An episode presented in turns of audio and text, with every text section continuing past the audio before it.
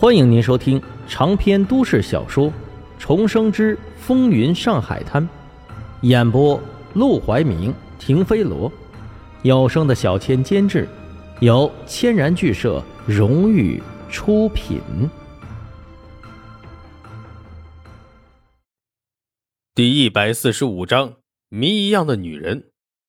十张，那可是至少价值好几万。而在这个一毛钱就能买好几个鸡蛋的年代，几万块都能买一处不错的房子了。这个赔偿要的实在是太狠，就连苏小曼都悄悄地戳了戳他的腰侧，提醒他两张贵宾券已经不错了，不要太过分。但沈梦生却十分的坚持，并且在经理脸色变得难看的时候，主动开口。我跟你要十张贵宾券，也不是故意要刁难你，而是我出门在外，凭的都是卢少爷的面子。今天我在你们电影院里遭受这种事，你们让卢少爷面子往哪搁？十张贵宾券都是便宜你们的。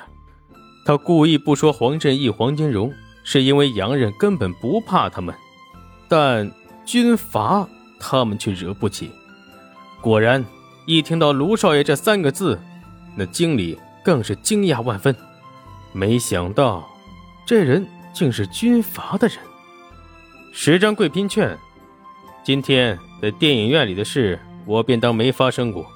你们把该赔的赔给这位小姐之后，我就可以立刻离开。否则，今天的事不彻底说清楚，我是不会走的。这便是在要挟他们了。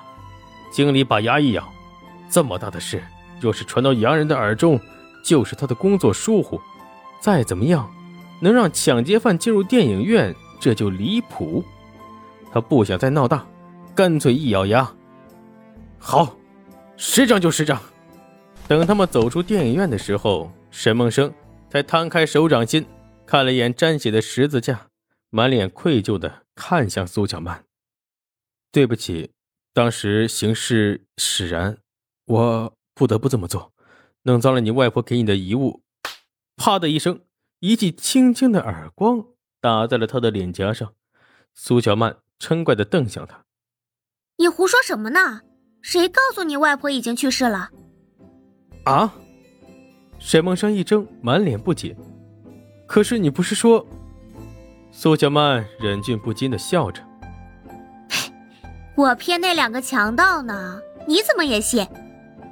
原来是谎话，沈梦生顿时松了口气，他无奈的摇头，接着眼前不禁闪过当时苏小曼镇定的模样，甚至连说话的时候语气都是十分的平和，不禁满脸佩服的看向他：“你还真是与众不同啊，能在那样的情况下不动如山，这个不是一般的心理素质能做到的。”这个时候，他忽然又想起不久之前。在静安寺的巷子里的一幕，当时苏小曼和那个男人也不知道是在交易什么东西。想到此处，他不禁怀疑的眯起了眼睛。莫非这丫头还有什么更不得了的来历？霎时间，她的身份变得扑朔迷离起来。一个富家小姐不在家里养尊处优，却跑出来上班。上班也就算了，不干个轻松体面点的工作，却偏偏要当一个又苦又累又基层的小护士，体验生活倒也说得过去。但他在巷子里和人交易，又面对强盗临危不惧，甚至于让他出手的那一招也是十分的专业，虽然力道不够大，却十分精准。这一切都说明他受过相当专业的训练。好啦，你不用做出这副侦探一样的表情，我直接告诉你不就行了吗？我在苏联留过学，也接受过一段时间的身手训练，这样说能解开你的疑惑吗？苏联，沈梦生怔了怔，却更加惊讶了。这年头，有钱人家的子女出去留学的可不少，但大多是去美国、法国，只有一种人会去苏联。那就是将来掌握整个华夏的那群人，难道苏小曼也是其中之一。走吧，难得他们真的赔给我了这么多钱，我们就顺便去首饰店逛逛，转换一下心情吧。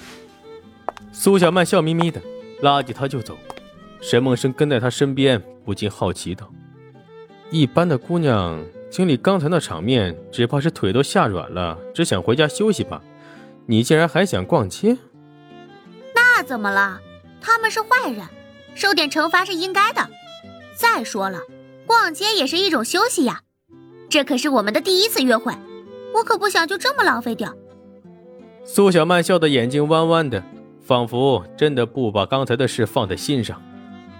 不过你刚才下手确实重了一点他们只是抢钱，又没有害命，你直接把人家破了相，以后人家怎么讨老婆？你还担心这个？沈梦生无奈摇头。他们敢当我的面欺负我老婆，我当然不会放过他们。去，谁是你老婆？晚上，赌馆，黄振义看着手中那两个户籍，脸色黑沉的能滴出墨汁来。